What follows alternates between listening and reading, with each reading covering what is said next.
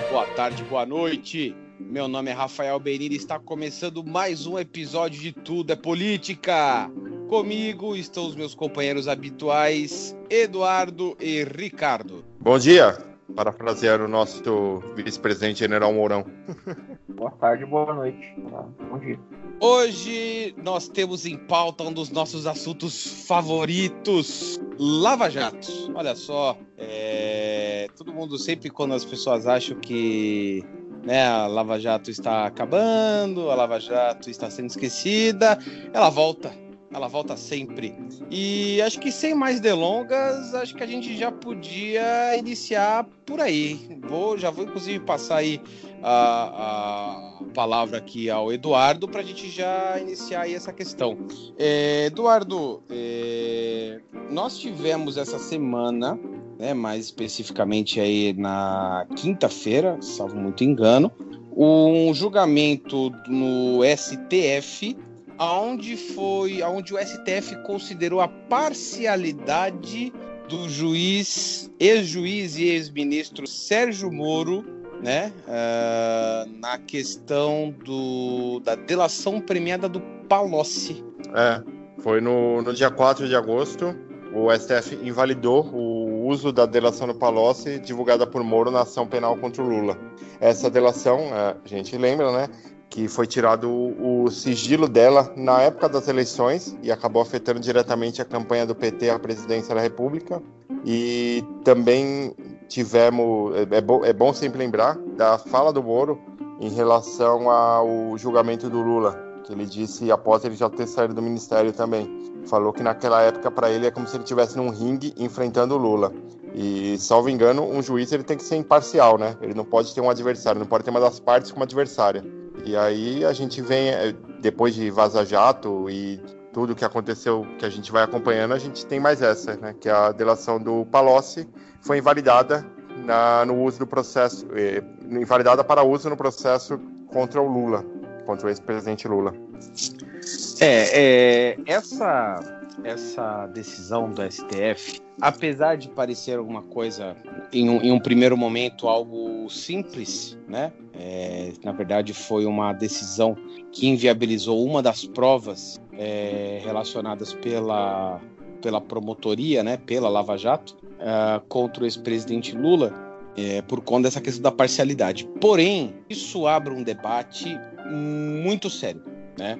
porque o ex-ministro Sérgio Moro ele foi o responsável por fazer ali praticamente toda a, a, as, as, operações ali da Lava Jato, as investigações e as sentenças, não só do ex-presidente Lula, mas de diversos é, empreiteiros, é, políticos em geral, né? Quando nós temos uma decisão do STF que considerou a parcialidade né, do ex-ministro e ex-juiz Sérgio Moro, nós estamos falando do que? Da possibilidade de se invalidar praticamente em sua integralidade a Lava Jato, né? E isso é, existem ramificações aí é, é, totalmente inesperadas e, e assim é, é, a gente nem consegue hoje sentar e, e tentar entender exatamente tudo que pode acontecer, né? Porque assim, invalidando a, a, a, Lava Jato, o que aconteceria com os milhões e milhões de reais que já foram devolvidos aos cofres públicos?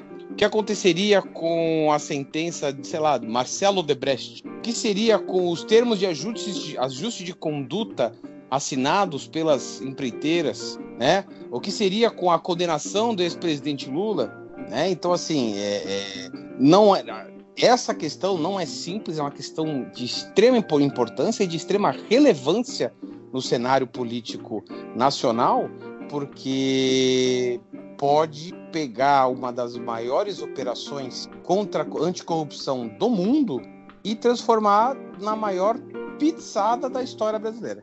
É, com certeza. A gente tem, tem diversos pontos a se pensar mesmo, né? A questão não é só sobre Lula, né?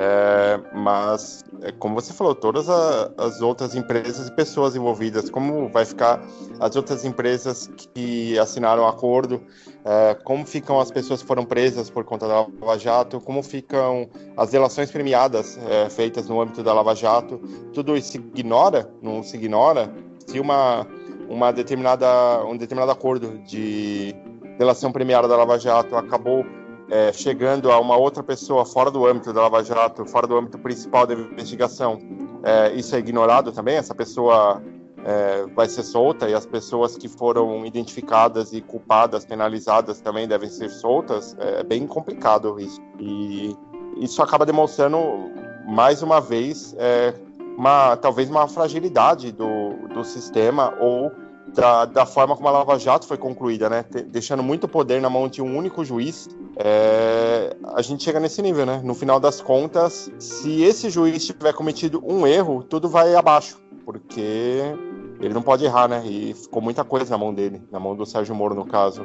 É, é o que muitos analistas têm, têm, têm discutido é que essa decisão do STF ela pode ser tranquilamente o começo do fim da Lava Jato né? Porque se o STF já considerou a parcialidade uh, do ex-juiz e ex-ministro Sérgio Moro é, referente a, a, esse caso específico, ele já abre um precedente para você considerar a parcialidade dele de uma maneira mais ampla e geral uh, no, no, processo. Né?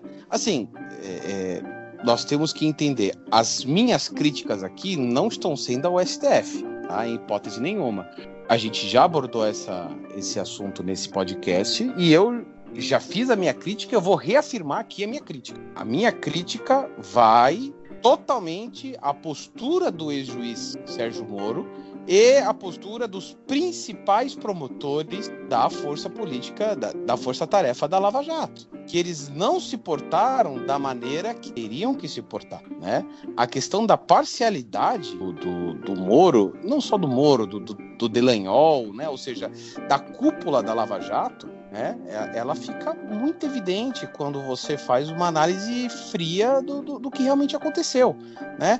Principalmente quando a gente leva em consideração as mensagens vazadas pelo Intercept Brasil no ano passado. Né? Nós estamos fazendo aí basicamente um ano e dois meses né, de, de, de Vaza Jato, né, que é como ficou conhecida a série de, de vazamentos publicadas pelo The Intercept, é, com mensagens trocadas entre os procuradores e o ex-juiz Sérgio Moro, né? E assim, é, nós estamos diante de um, de um problema. Eu, eu digo que é um problema, ele não é nem um problema tão só, só jurídico, é um problema institucional.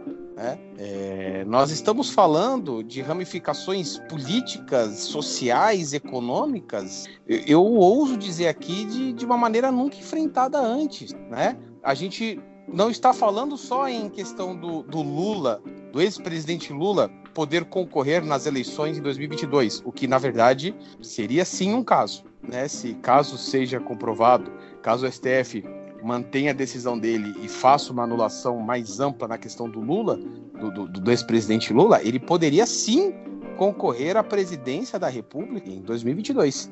Mas não é só isso, né? Como, como o Eduardo mesmo falou, né? É, existiram diversas e diversas operações que foram ramificações da Lava Jato. Ou seja, começou na Lava Jato, descobriram outras coisas, foram criadas outro, outras, outras operações. Tanto é que te, teve, salvo muito engano, Eduardo, existem braços da Operação Lava Jato no Rio de Janeiro e em São Paulo. É isso, onde, onde você, você, você tinha juízes é, é, em, outras, em outras localidades que cuidavam de ramificações também. Então, assim, é, é algo extremamente importante extremamente complexo para a gente conseguir entender e, e, e, conseguir fazer uma análise do que vai acontecer. Né? É, de novo, eu acredito sim é, na, na, na questão da parcialidade, né?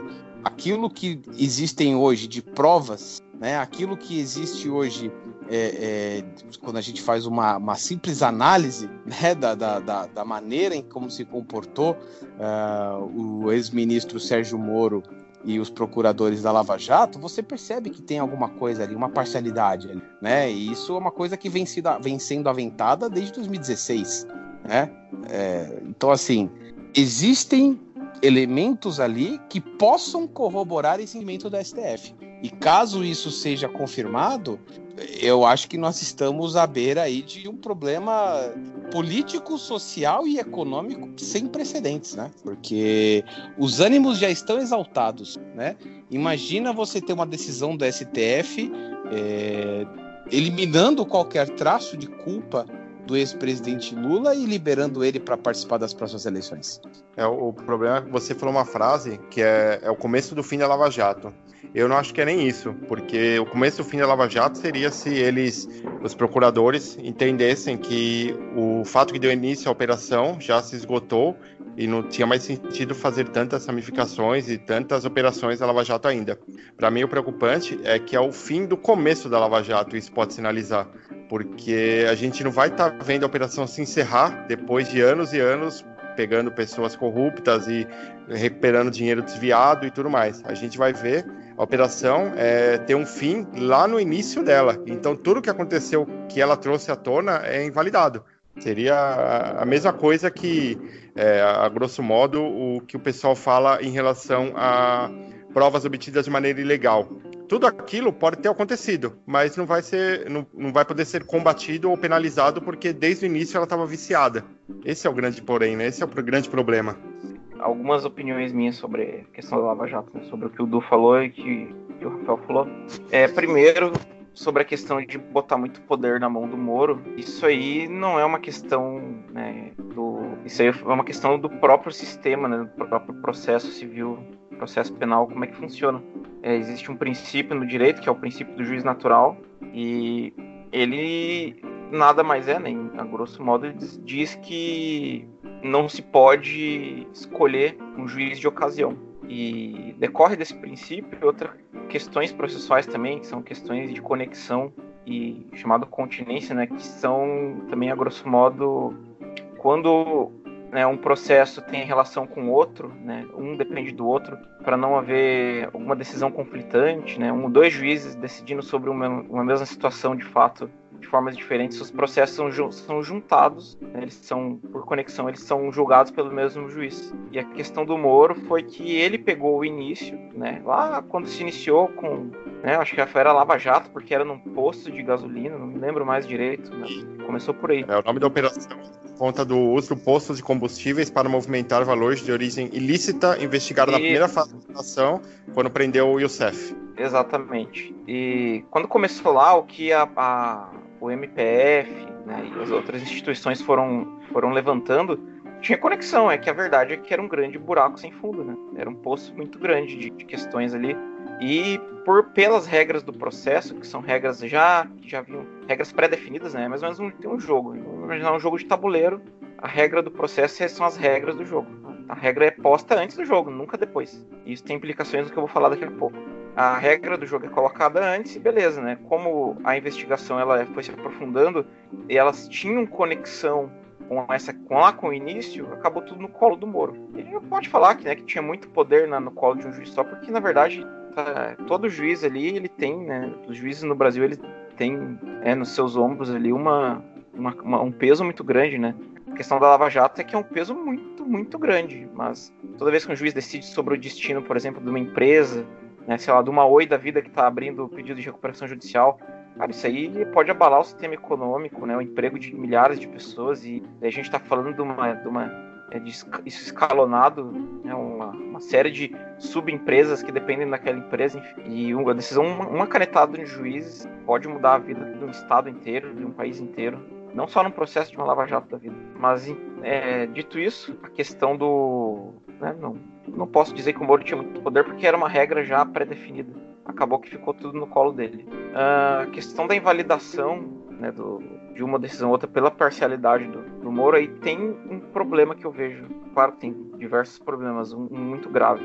O Moro, né, pelo que muito se fala para aqueles que são mais defensores do, né, da, da, regra da própria letra da lei, né, ele claramente, muitas situações, na minha opinião, né, ele violou, viola ali as regras processuais de forma bem clara, quando ele vaza questões que eram, estavam sob sigilo, né, para de forma afetar o deslinde do processo de forma midiática. Né, ele agiu contra regras do processo, etc. Né, para mim, né, minha opinião pessoal, ele foi um juiz parcial e tem que deixar bem claro que quem acompanha, principalmente esses blogs de direito, por exemplo, Jota Justificando ou NN, né, blogs de direito, quem é do ramo jurídico, né, acompanhou devagarzinho desde o começo críticas contundentes do, né, do agir do Moro, não, não muito, muito antes de, de Vaza Jato, né, já se criticava a postura dele na comunidade jurídica ali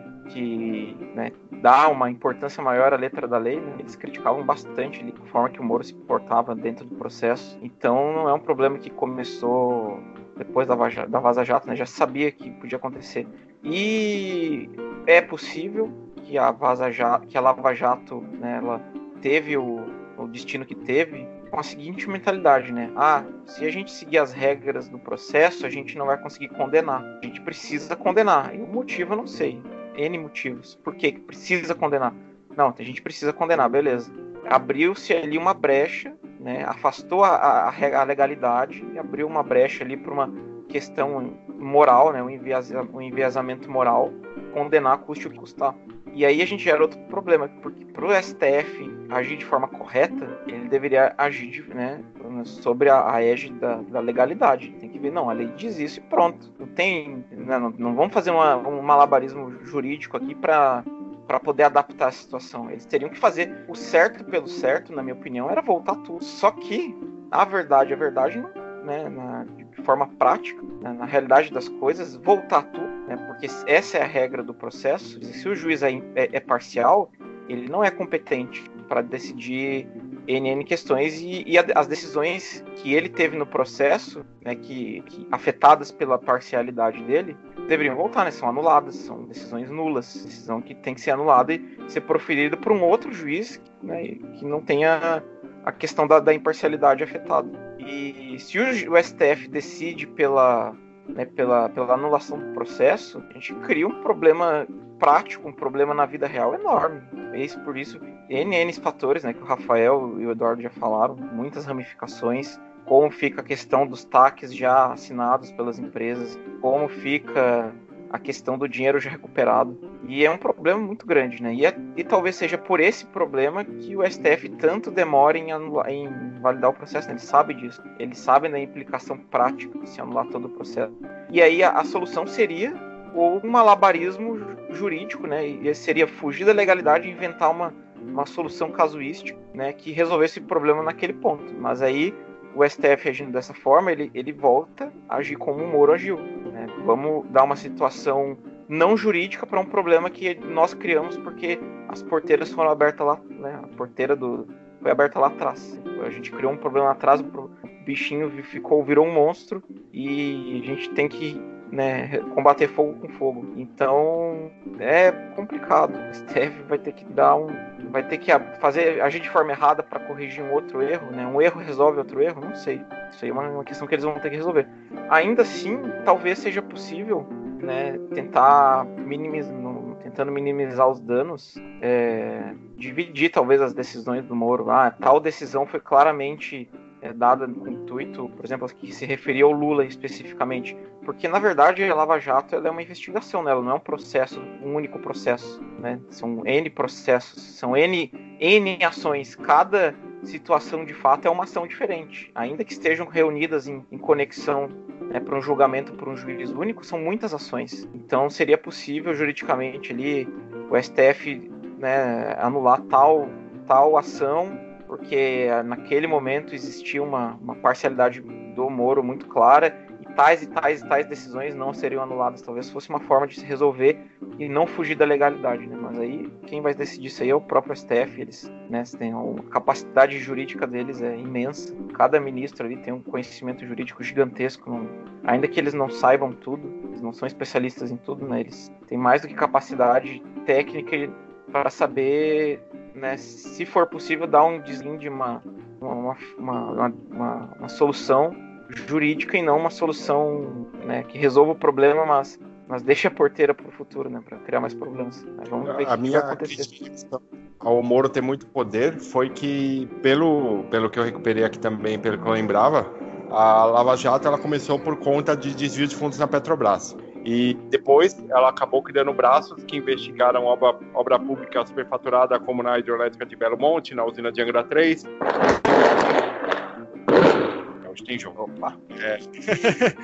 é, em fundos de pensão de servidores federais, o Estado da Copa 2014, Anel de Integração do Paraná, trecho do Rodanel, é, linha e estação do metrô de São Paulo, Rio de Janeiro, Minas, Distrito Federal, Bahia, Ceará, Paraná, Rio Grande do Sul. Não é muito, muita coisa para um único juiz? Não seria o caso de, pensando agora também, né, lógico, lá atrás, a partir do momento que tem uma subdivisão dessa, ah, isso aqui não é Petrobras, isso aqui é Odebrecht, delega um novo juiz para o caso para cuidar só de Odebrecht, é, ou um novo então, juiz aí, aí, eu falei das, das, questões da, da, da, regra processual, que é a regra do jogo. E a regra do jogo ela é posta sempre antes, nunca depois. E a regra do jogo manda um único juiz, se existe uma ligação fática, né, ligando as duas situações, é o único juiz que vai poder julgar, porque é, se existe ali uma decisão que possa afetar as duas situações, é o mesmo juiz. Porque imagina se o Moro decide de uma forma. Ah, o Moro decide tal situação constituiu crime. E aí o juiz, ele, falando da Odebrecht, aí o juiz B,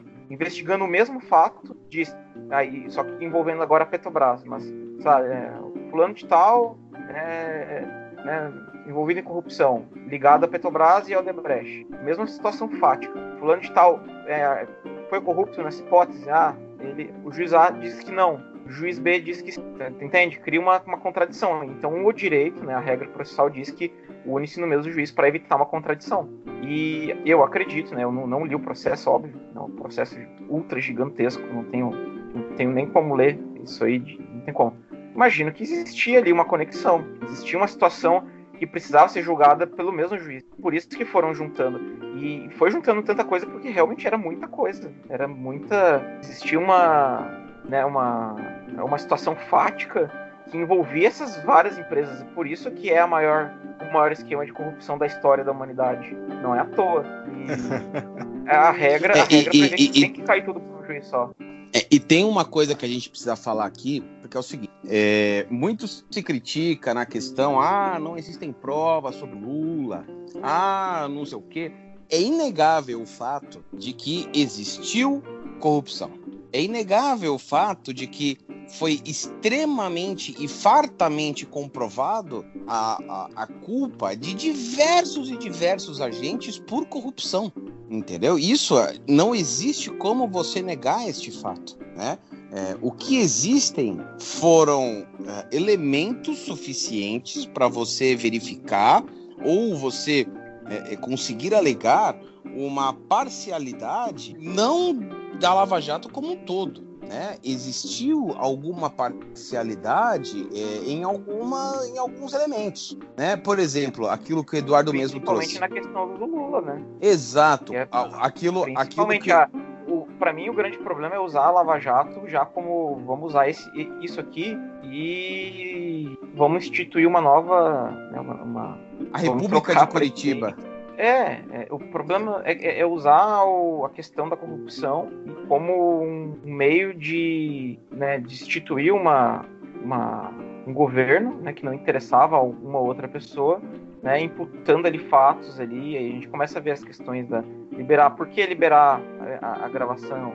Cadê as provas? Aí, aí, aí que tá o problema. Porque para mim também, o existir, né, o fato de ter tido a corrupção e o desvio de verba pública de forma né, imensurável aconteceu.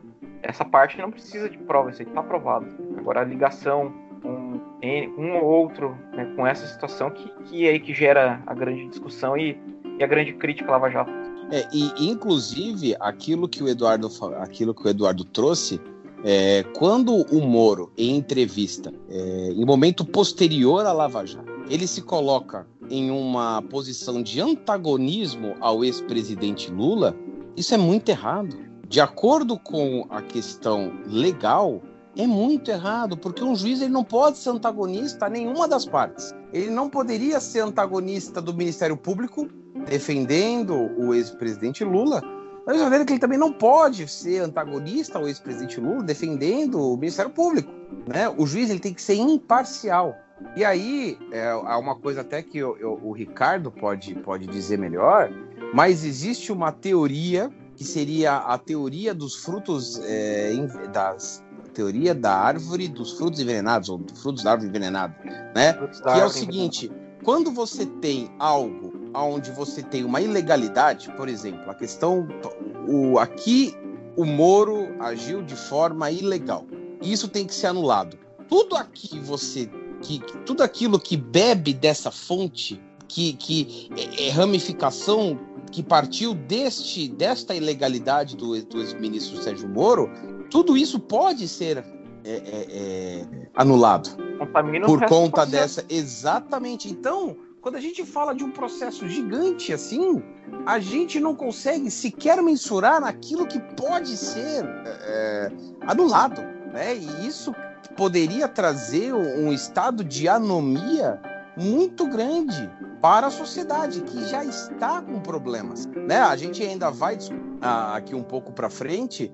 É, a sociedade brasileira hoje ela já está extremamente dividida né? Existem é, algumas pessoas, é, é, inclusive, defendem a possibilidade de um, de um, de um escalonamento nesse dessa, dessa cisão, né? Até um, algumas pessoas defendem, defendem não, né?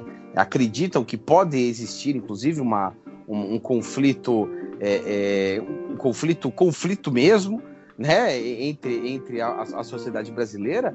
E se você ter um movimento nesse sentido, seja por qual momento, qual, por qual motivo seja, é, existem elementos sociais que têm que ser analisados e têm que ser levados em consideração também. É, de acordo com a, o que a gente vê hoje, em 2020, é, frente também a todas as conversas vazadas na Vaza Jato, o, a série de reportagens do Intercept, a gente percebe que tinha um projeto de poder dos procuradores da Lava Jato, da Força Tarefa da Lava Jato.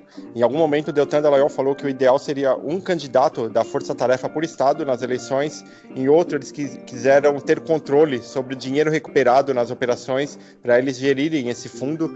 É, agora, eles não queriam compartilhar os dados da operação, os não sei quantos terabytes, terabytes, sei lá, de informação que eles têm com o Ministério Público Federal. É, então existia um projeto de poder por trás daquilo. É, não era só. É, pode ter começado, e acredito realmente que começou com uma investigação e todos tinham boas intenções, mas a partir do momento que eles perceberam que aquilo ali era muito maior do que eles poderiam imaginar, criou-se um projeto de poder. Deltan Dallagnol, em conversas, queria abrir empresa de consultoria ou de palestras, algo nesse sentido é, colocando o nome da esposa dele para não ficar no nome dele. É, existiam diversos conflitos de interesse no âmbito da, daquela operação ali.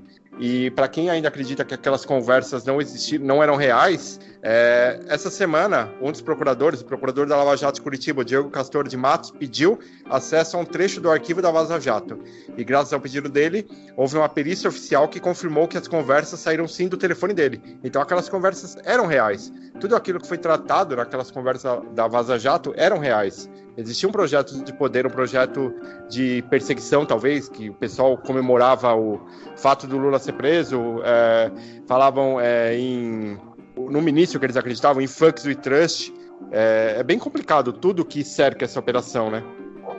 É, é e, e, assim, é, por mais triste que isso possa ser, eu acho que o STF ele está fazendo o papel dele, tá? Eu acho que o STF é, existe uma grande possibilidade dele manter esse entendimento e manter uh, e, e, na verdade ampliar essa questão da parcialidade do ex-ministro e ex-juiz Sérgio Moro uh, para questões maiores né, do que somente a questão da delação premiada do Palocci, que é o que foi decidido hoje.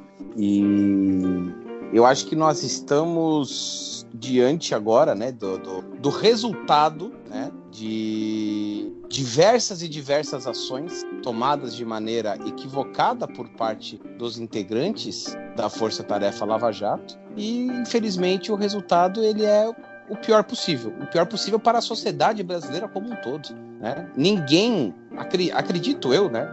Ninguém aqui, por, em sã consciência, ninguém desse podcast, por exemplo, vai defender aqui ah, e seria muito bom não ter investigações, que seria muito bom não punir corruptos. Pelo contrário, todo mundo quer, quer punir corruptos, né?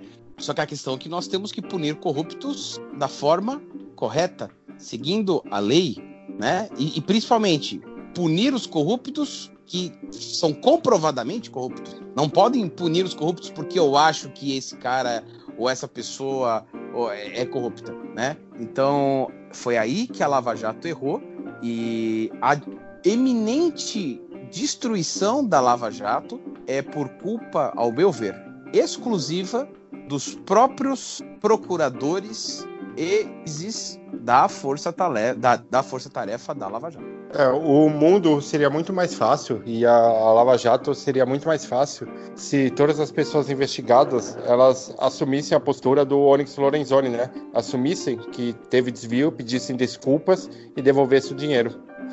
É, a gente já, já vamos, vamos acabar seguindo a pauta aqui. É, o Onyx Lorenzoni, para quem não conhece, é um dos ministros do governo Bolsonaro, tá? É um dos homens fortes do governo Bolsonaro, né? E que comprovadamente já esteve diante de, de casos de corrupção, né? E agora teve está envolvido em mais um mais um escândalo, correto? É, por duas vezes ele foi identificado como é, destinatário de, de, dinheiro de caixa para caixa 2 de campanha. Ele fez campanha com dinheiro não declarado, por duas vezes chegaram e falaram: Oi, Ionix, essa grana aqui, pô, desculpa, é, eu peço desculpas, vou tatuar aqui, perdão, vou tatuar aqui no você, mas sou corrupto, e vou devolver o dinheiro e tá tudo certo. Não, aí tá tudo certo. Aí encerra a investigação. Duas vezes isso aconteceu. A primeira vez ele devolveu o dinheiro, pediu desculpas, e agora novamente identificaram que ele foi recebeu o dinheiro legal da JBS pediu desculpas novamente, devolveu o dinheiro e segue a vida, né? Seria muito mais simples assim o ordenamento jurídico, né? Se os juízes estivessem aptos a receber o pedido de desculpas das pessoas quando elas percebem que faturaram muito dinheiro a custas de desvio de verba pública. É, essa questão do, do Onyx Lorenzoni, inclusive, uma coisa que a gente tem que ressaltar aqui, é, vai contra a tudo aquilo que o então deputado Jair Messias Bolsonaro e candidato à presidência da República defendia durante a sua campanha, né? Bolsonaro já alegou mais de uma vez é, que não iria compactuar com nenhum tipo de corrupção, que não ia compactuar com tipo de operação criminosa no seu governo. Porém, o que nós vemos é que, da mesma forma que ele mudou de ideia é, referente ao foro privilegiado, né, que ele era contra e passou a ser a favor quando o, o foro privilegiado passou a ser interessante para o seu filho, né?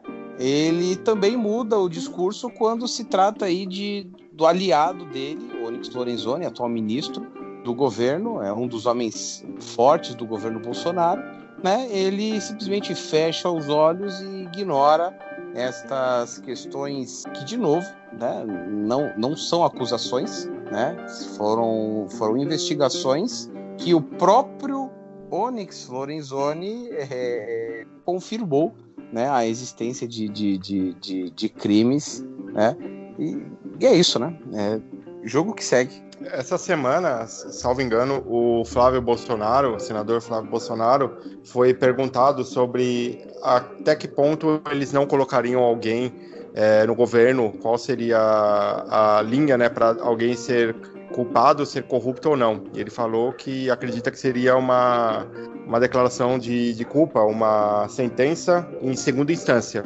Então, nisso já livra a cara de diversos outros investigados que podem estar no governo hoje em dia é, inclusive o próprio Onyx Lorenzoni, né? E ainda aí a gente percebe, né, que colocando só em segunda instância seria o Lula no caso, né? Só o Lula é o corrupto master do Brasil e ninguém mais é corrupto porque ninguém foi condenado em segunda instância. E nisso a gente tem Onyx Lorenzoni por duas vezes pedindo desculpa e devolvendo dinheiro. A gente tem as investigações sobre o esquema de rachadinha do Queiroz do Flávio Bolsonaro, que cada dia surgem novas evidências, novas informações. Temos também aquele traficante que era do Exército, que estava levando é, drogas para a Espanha, foi preso e ele está, está preso até hoje, mas continua recebendo o seu salário normalmente. Então, nessa a gente percebe qual é a linha desse governo em relação a quem é corrupto e quem não é corrupto, né?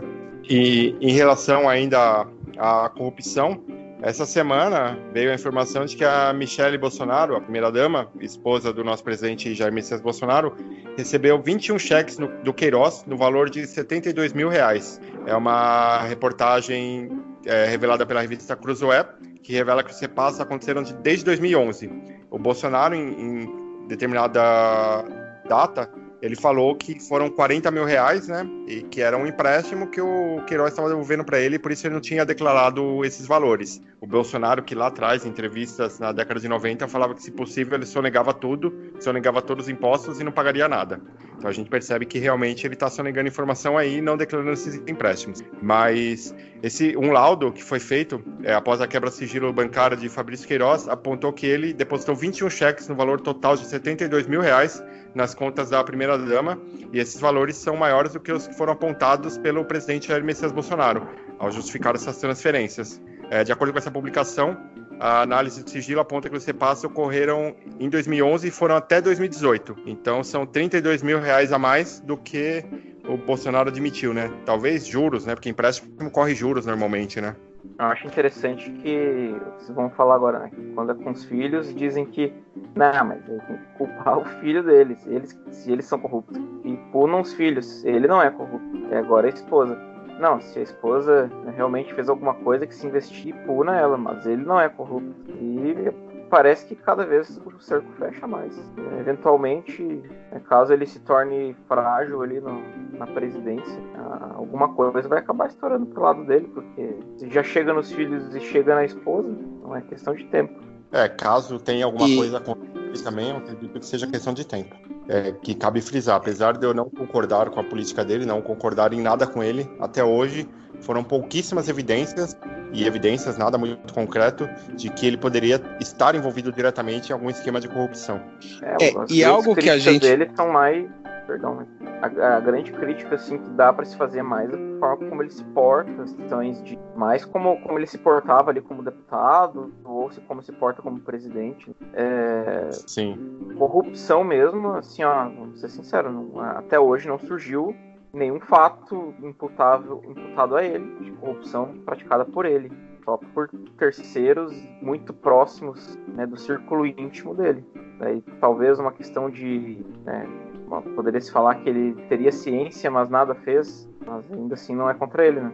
É, eu, a gente não pode deixar também de traçar o paralelo que era exatamente esta as contestações é, do clã Bolsonaro ao Lula, né?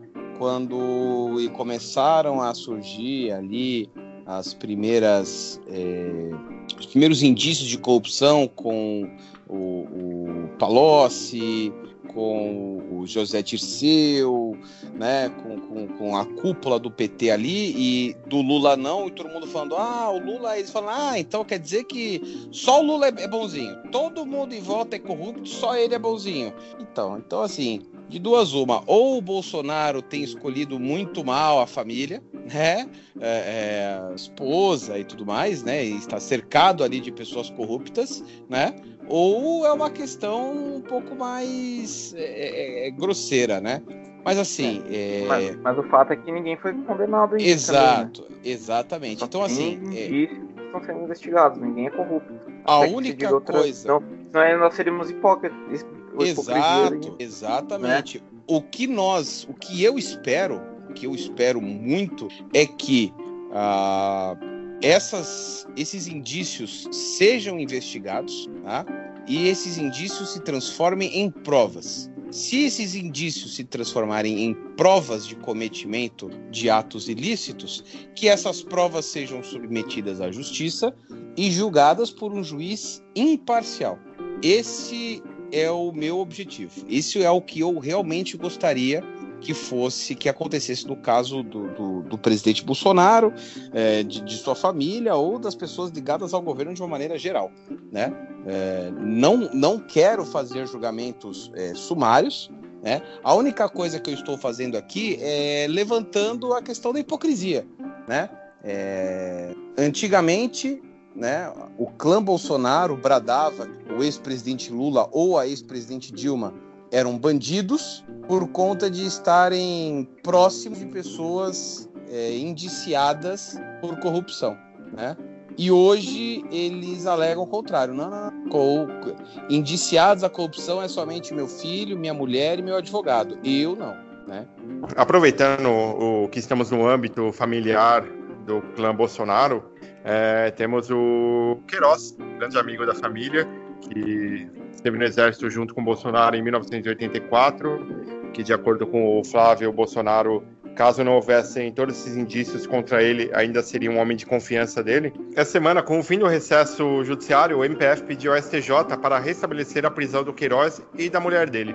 É uma reportagem do Globo. O Ministério Público Federal, por meio do subprocurador-geral da República, Luiz Opperman Tomé, apresentou um pedido ao STJ para reverter a prisão domiciliar de Fabrício Queiroz e sua mulher, Márcia Oliveira de Aguiar.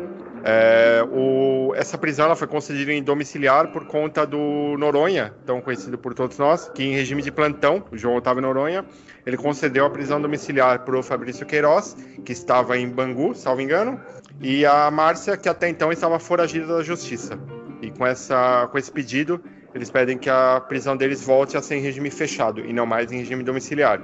É, um, um, adendo que eu faço a esse pedido, eu, eu, acho justo, porque nesse momento em que todos nós estamos praticamente vivendo em prisão domiciliar por conta do coronavírus, que cabe também ressaltar hoje, estamos batendo a 100 mil mortos, 100 mil pessoas, 100 mil famílias é, que perderam um ente querido, 100 mil pessoas morreram no Brasil por coronavírus. É, todos nós estamos em regime fechado, regime, é, regime em casa, né, regime domiciliar, e o Queiroz, que era é investigado em rachadinhas, desfruta do mesmo benefício que todos nós que não estamos sendo investigados em nenhum crime. Eu acho que essa prisão ela deveria sim ser concedida, ser, ser é, retroadida, sei lá, não sei a palavra, deveria ser é, em regime fechado por conta que logo no início todos já sabiam que caso o Queiroz fosse preso, a filha dele poderia falar, a mulher dele poderia falar enquanto eles estiverem em casa, nada disso vai acontecer. Se nós queremos que outras pessoas sejam investigadas e culpadas pelos crimes que o Fabrício Queiroz também é investigado, ele tem que sim ir para um regime fechado para que essas pessoas possam vir a falar e denunciar outras pessoas também. É, Fabrício Queiroz é o é aquele famoso bandido que todo mundo quer que viva, né? É, esse é o bandido que ninguém quer é, é, que apareça é, ah, ceifado de sua, de sua vida, porque todo ele tem muita coisa para falar e tem muita gente que está muito interessado em ouvir, né? Então, esse caso é um caso que todos nós acompanhamos com muita é, atenção, né? É, acredito eu que se formos levar em consideração a, apenas a parte jurídica, né? É, eu acho que a revogação da prisão domiciliar dele é medida é, justa, tá? É uma medida correta, até porque, como nós levantamos alguns episódios atrás, é, claramente é, houve um favorecimento de Fabrício Queiroz em detrimento aí de todas as outras pessoas né, que, que estavam é, na mesma situação do Queiroz e que não foram abarcadas com a, a decisão né, do, do, do, do, senhor ministro é, de revogação né, da, da, da prisão, né, pra, pra, aliás, a concessão da, da prisão domiciliar. Então, é, vamos continuar acompanhando, né? É, existe uma possibilidade da gente ter uma resposta é, já para o próximo episódio, né? E assim que tivermos qualquer novidade, vamos manter todo mundo informado aqui. Para finalizar, nós temos uma última notícia, uma notícia extremamente preocupante, tá? Foi publicado na revista Piauí essa semana, tá? É, supostos acontecimentos, né, que teriam é, teriam ocorrido é, no Palácio do Planalto, tá, em reuniões ministeriais junto com o presidente Bolsonaro, logo após ao ministro Celso de Mello ter solicitado à PGR uh, uma consulta sobre a possibilidade de apreensão do celular do presidente Bolsonaro. Né? É, a revista trouxe elementos que, de acordo com a revista, teria sido conversado nessa reunião sobre um possível golpe no STF. É. No dia 22 de maio, que foi a data em que foi retirado o sigilo do vídeo da, da reunião ministerial, o Celso de Mello havia consultado a PGR para apreensão do celular do presidente Jair Messias Bolsonaro e do filho dele, o vereador Carlos Bolsonaro, que era uma formalidade de rotina, mas isso deixou o presidente Bolsonaro extremamente irritado, cogitando a possibilidade de fechar o STF. A revista Piauí, nessa edição que vai para as bancas em agosto, mas já está disponível online, é, ela recebeu informações de duas pessoas que estiveram presentes na reunião. A reunião ela foi a portas fechadas entre o presidente Bolsonaro, o ministro da chefe da Casa Civil Walter Braga Neto e o ministro-chefe da Secretaria de Governo Luiz Eduardo Ramos. O terceiro que iria participar era o general Augusto Heleno, ministro-chefe do Gabinete de Segurança, mas ele acabou se atrasando, chegou um pouco depois. É, mas cabe ressaltar que nessas reuniões não estavam só essas quatro pessoas, tinha também é, pessoas servindo café, pessoas de segurança e diversas outras pessoas que podem ter sido elas ou um desses citados que trouxeram essas informações da revista Piauí.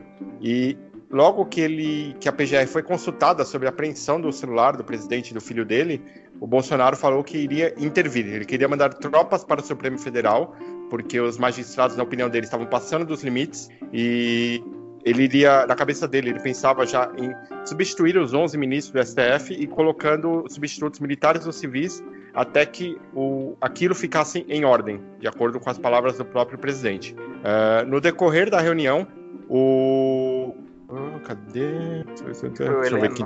O Heleno. Não, o Heleno dissuadiu ele. Então, é, calma, lá. General... calma, calma, lá, não é bem assim. A gente precisa Sim. de um general dizendo ao presidente para ele, calma, não, não vamos dar um golpe. É. Calma, e... não, é, não é assim que funciona.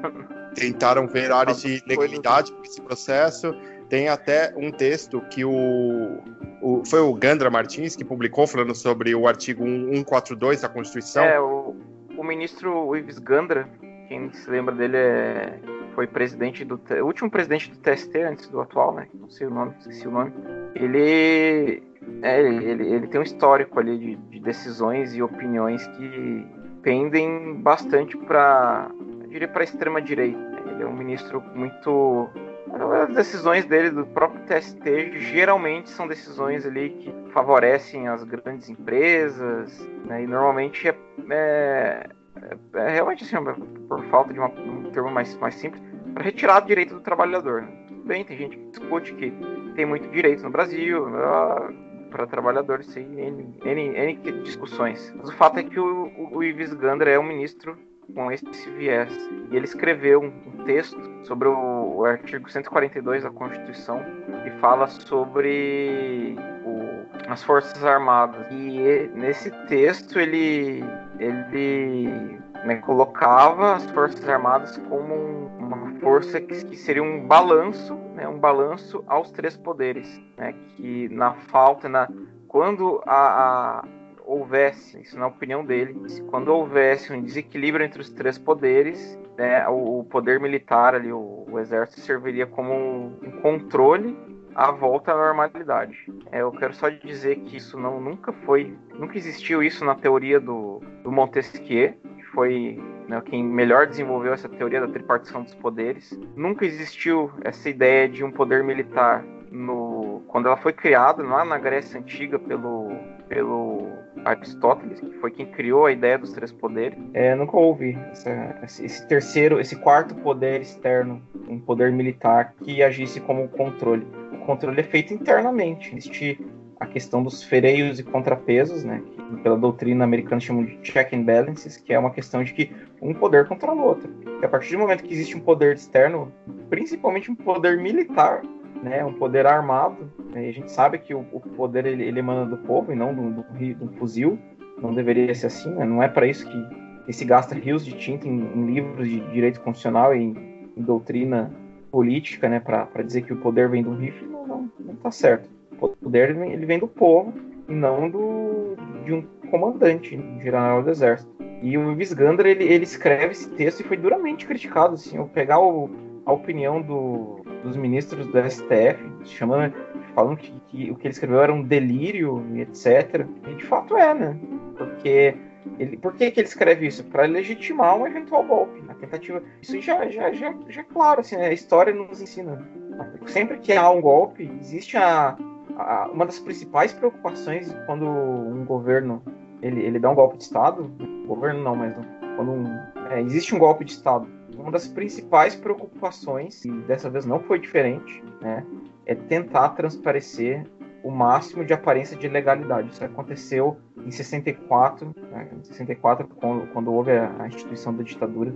A, a tentativa é sempre a, a transparecer normalidade, transparecer se age dentro da lei para que né, exista uma, uma, uma, aparente, posso dizer, uma é, que aquilo que está sendo feito é o correto, né? Porque se fica muito claro que na verdade eles estão agindo, eles estão dando um golpe, fica muito claro que, que eles estão fugindo da legalidade, aí a crítica vem pesada e, e, o intuito não é isso. O intuito é, é através de um, né, de um ato de aparente legalidade, é, na verdade, tu fazer o contrário. Tu tá, tu tá agindo contra a legalidade, contra a Constituição né?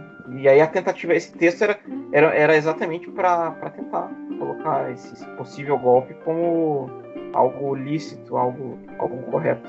E né, não, não, não colou, não colou. E houve bastante, né, houve pesadas críticas sobre esse texto do Ives Gandhi.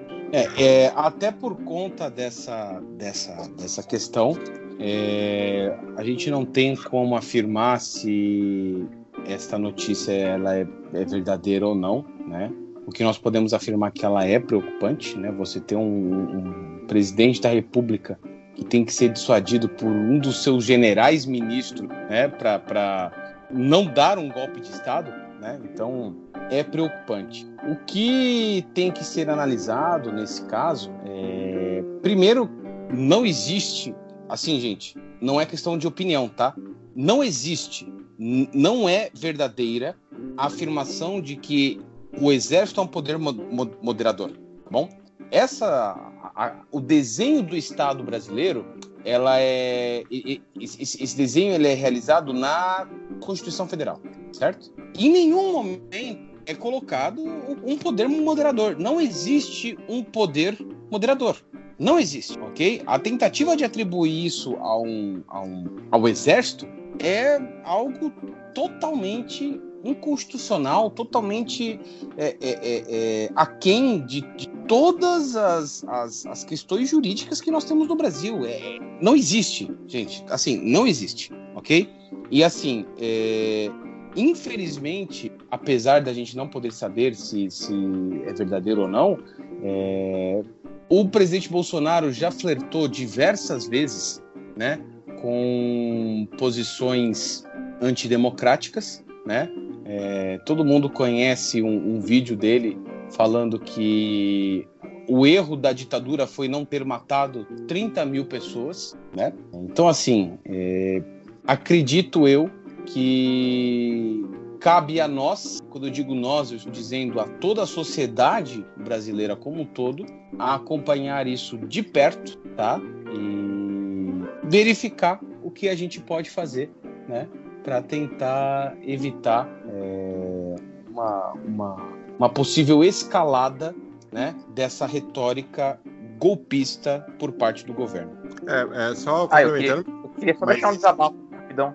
Pode falar. Que é uma coisa que eu fico revoltado, né? Porque esse tipo de coisa a gente vê na, passando na televisão, as pessoas que, né, que, que são a favor de, um, de uma ditadura, e, e, cara, isso é um absurdo, assim, ó. Eu sei que provavelmente é alguém que é a favor da ditadura não tá me ouvindo agora, mas pode ser que alguém que me ouve agora conheça alguém que porventura seja, então pode ser que essa, essa crítica que eu faço agora chegue a, a essa pessoa, e ela tem que entender a ditadura, ela é principalmente assim, um dos fatores mais marcantes de uma ditadura é a falta de liberdade de expressão. A pessoa é proibida de falar o que ela pensa, se não está de acordo com o governo.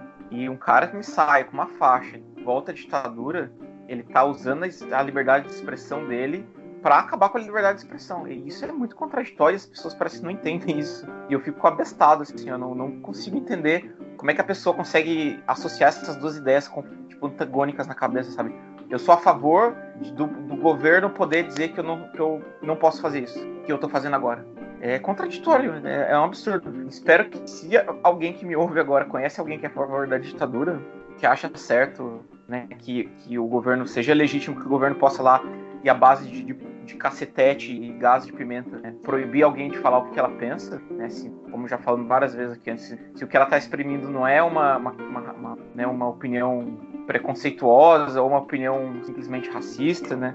É, essa pessoa tem que rever um pouco os conceitos de vida dela. Né? É. O, o, é, complementando o que o Rick falou, é, numa democracia você pode abrir uma faixa por mais impensável e imbecil que seja, abrir uma faixa pedindo intervenção militar ou a volta da ditadura.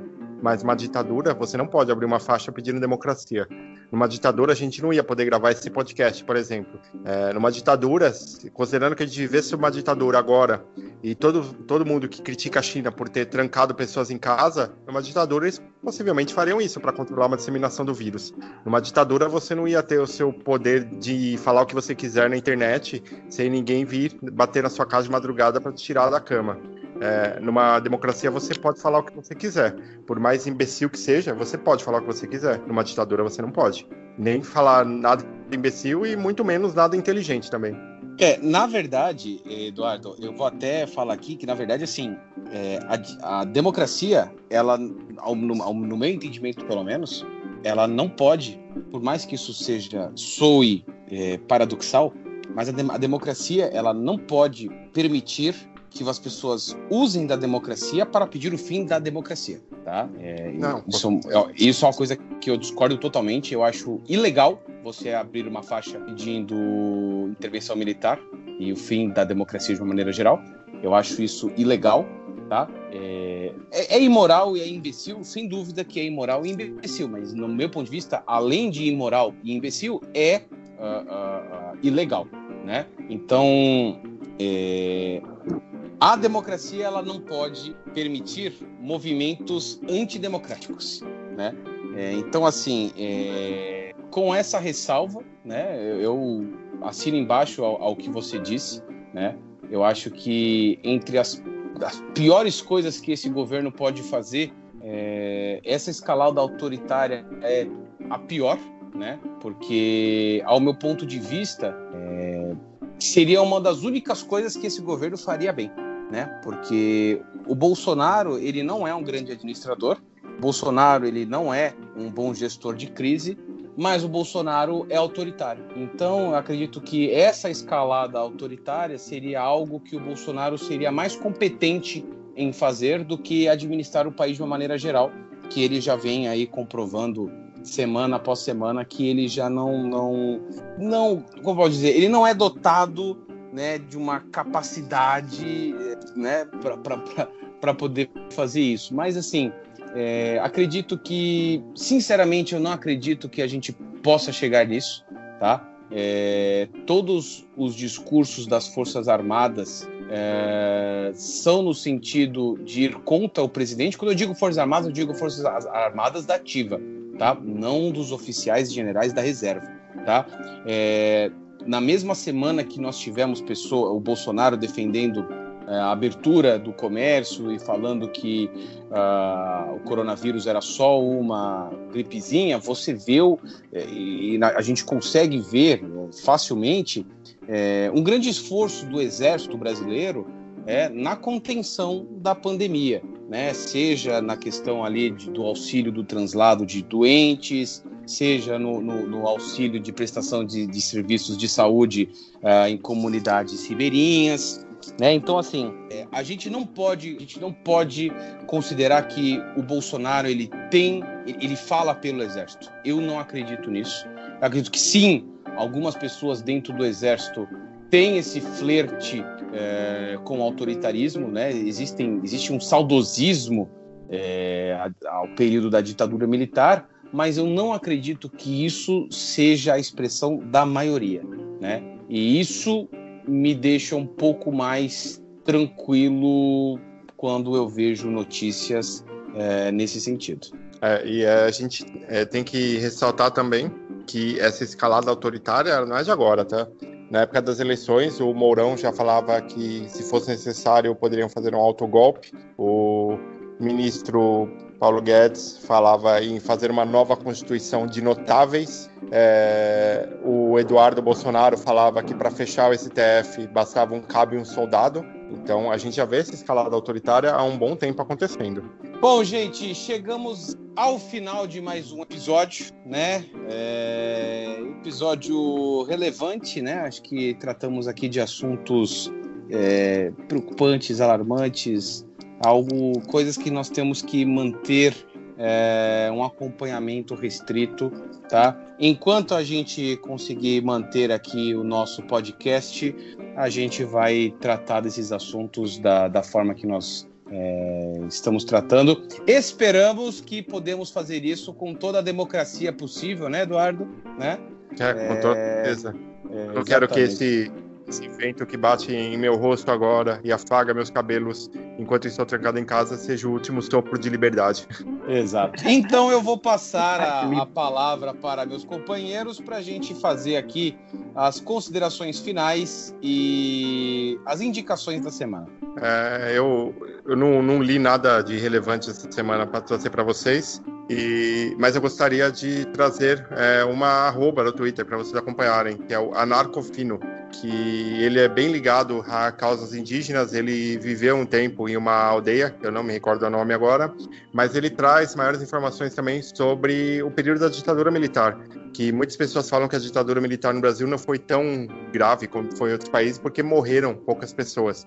Mas houve um grande extermínio de povos indígenas não necessariamente pela morte deles enfileirados, levando tiro ou algo assim, mas por aldeias serem. É, as pessoas serem tiradas das suas aldeias, serem tiradas do convívio diário que elas tinham e serem integradas à sociedade. É, isso para nós pode parecer algo normal, integrar indígena à sociedade, mas você acaba com culturas, acaba com uma civilização e, e é praticamente.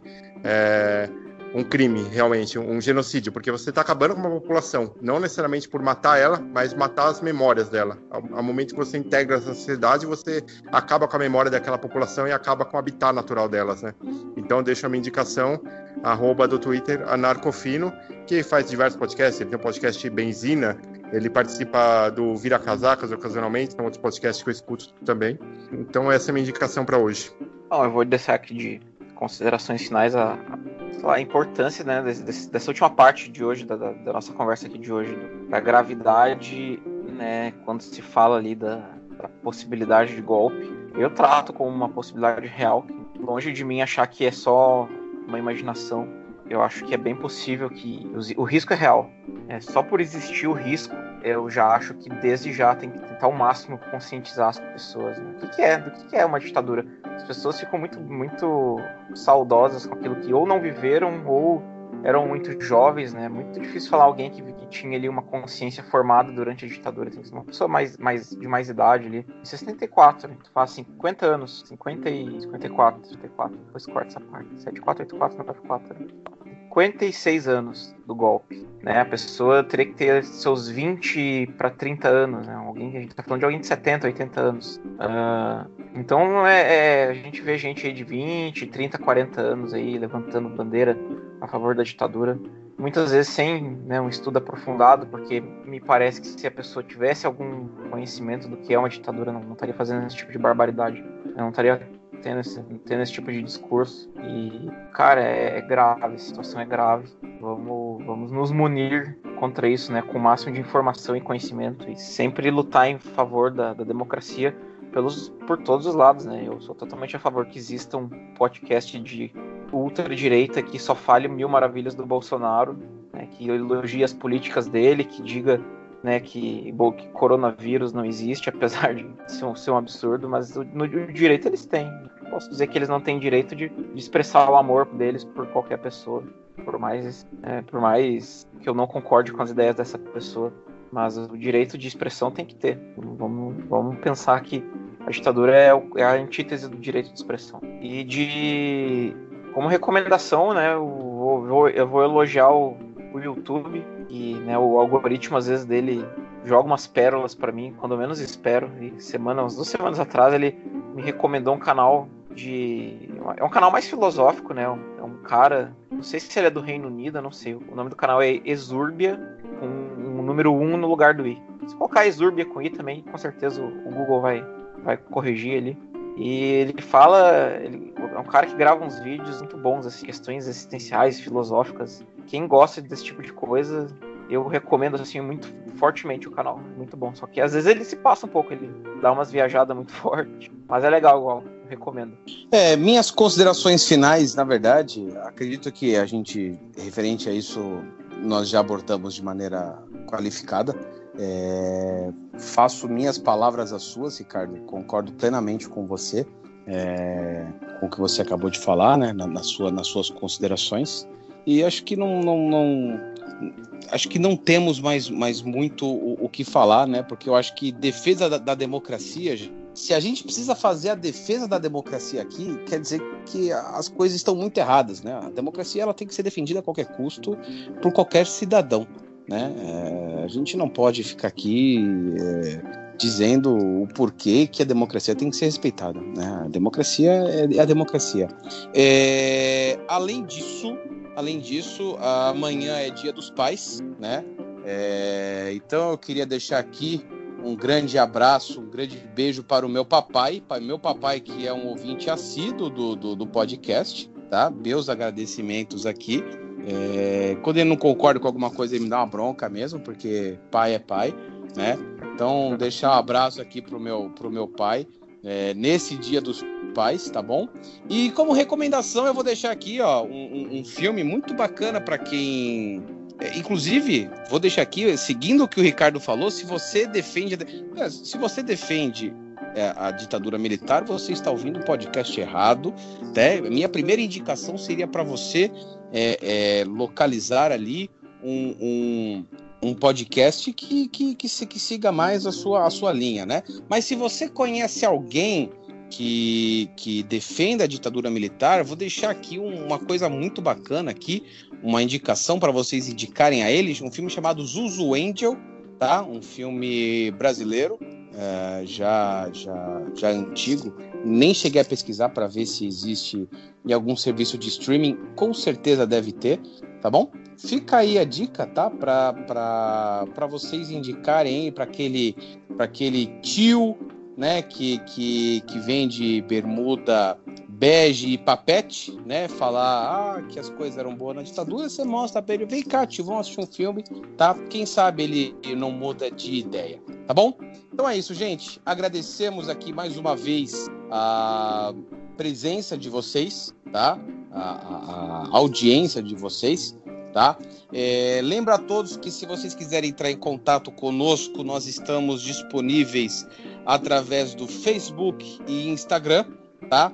Nas redes sociais nós estamos como Tudo é Política Podcast. Ou se vocês quiserem mandar o um e-mail, vocês também podem mandar através do e-mail tudo é política podcast@gmail.com, tá bom? É isso aí, gente. Muito obrigado e até sábado. E um feliz Dia dos Pais a todos os papais dos nossos ouvintes. Até sábado, pessoal. Se cuidem. Tchau, gente. Cuidem.